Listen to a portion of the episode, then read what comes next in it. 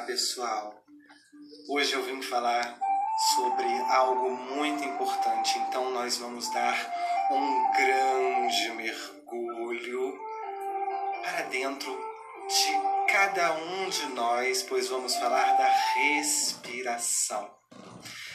A respiração, esse movimento tão importante do corpo humano.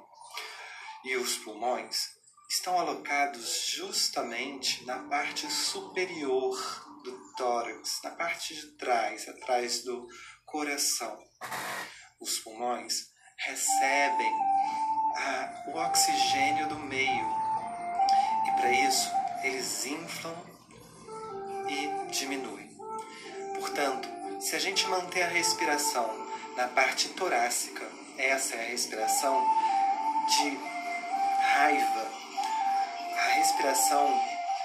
melhor é a respiração diafragmática, essa da barriga, que a gente infla e relaxa a barriga.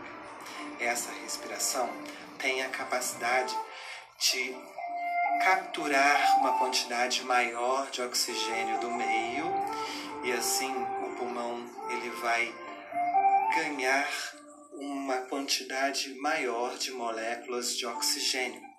Portanto, ele vai encher e vai empurrar para baixo e para frente os outros órgãos. Dessa forma, nós podemos manter o nosso organismo muito melhor oxigenado. Essa é a melhor respiração.